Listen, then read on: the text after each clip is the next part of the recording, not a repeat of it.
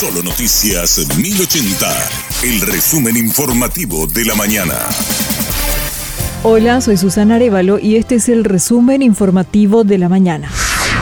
La Fiscalía realizó cinco allanamientos simultáneos en distintas cárceles del país. Es en el marco de la investigación del asesinato de Domingo Antonio Bazán, que ocurrió el 23 de noviembre.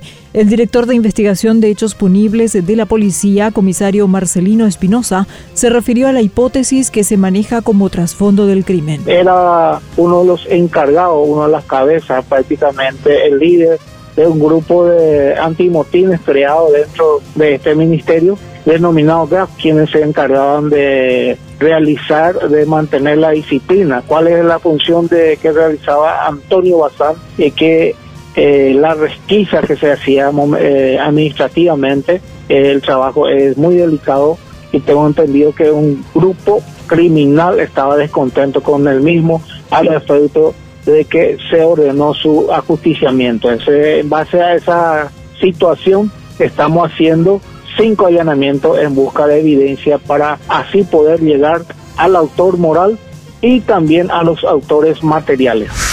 En el allanamiento al pabellón del PCC en la cárcel de Itapúa, la Fiscalía incautó 93 cartuchos vivos sin percutir calibre 765, una pistola con su cargador, armas blancas y aparatos celulares. El otro procedimiento se realizó en la Penitenciaría Regional de Misiones, donde se allanó en concreto una celda de la que fue incautado un celular, objetos cortopunzantes y armas blancas de fabricación casera. En la cárcel de Concepción también fueron allanados los pabellones del PCC de los cuales se incautaron drogas, teléfonos celulares, armas blancas y documentos varios.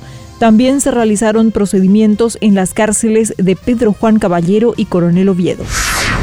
El director de la cárcel de Ciudad del Este denunció haber recibido amenazas de muerte. Rubén Lombardo comunicó el hecho a la policía que ya dispuso la protección del funcionario mientras investiga el origen de las amenazas, según el comisario Jorge Vidaller. La dirección ya adoptó como medida necesaria la de resguardar el lugar donde está residiendo, residiendo ahora. Y aparte eso, en caso de que quiera un traslado, también vamos a realizar bajo segura custodia policial. Pero no obstante, vamos a, por la premura de la situación nada más y por la amenaza latente, vamos eh, a realizar esos trabajos eh, y después ya para que nosotros también tengamos un respaldo jurídico, vamos a necesitar eh, una orden judicial para realizar esos trabajos.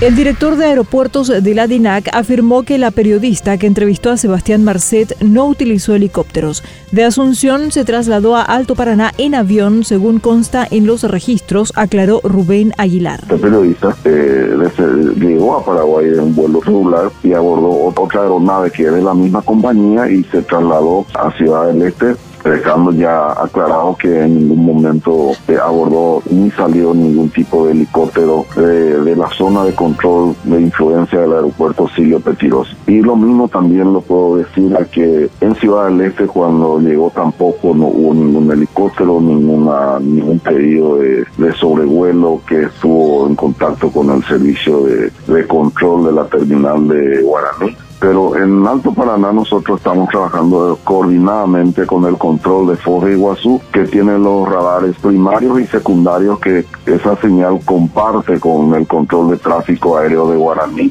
Por lo tanto, cualquier traza que detecten eh, tanto el controlador de Guaraní como el de Foz de Iguazú lo puede reportar y en estos casos no hubo ningún reporte.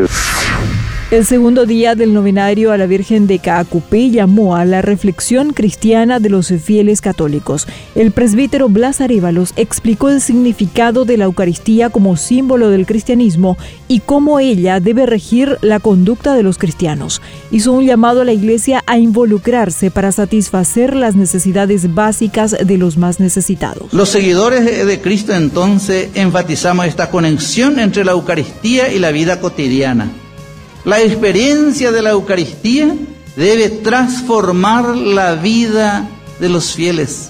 Nos debe transformar, hermanos, inspirándonos a vivir de acuerdo con los valores cristianos. El amor, la justicia, la verdad.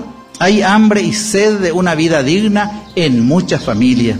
Muchas familias tienen que dedicar gran parte de su tiempo y energía para conseguir un, una alimentación inclusive todavía deficiente e insuficiente. Nosotros, los que comulgamos con Jesús, es decir, los fieles, todos de la iglesia, debemos de profundizar nuestro compromiso en la erradicación de estas necesidades. Hasta aquí el resumen informativo de la mañana. Que tengas un excelente resto de jornada. La información del día aquí, en Solo Noticias 1080.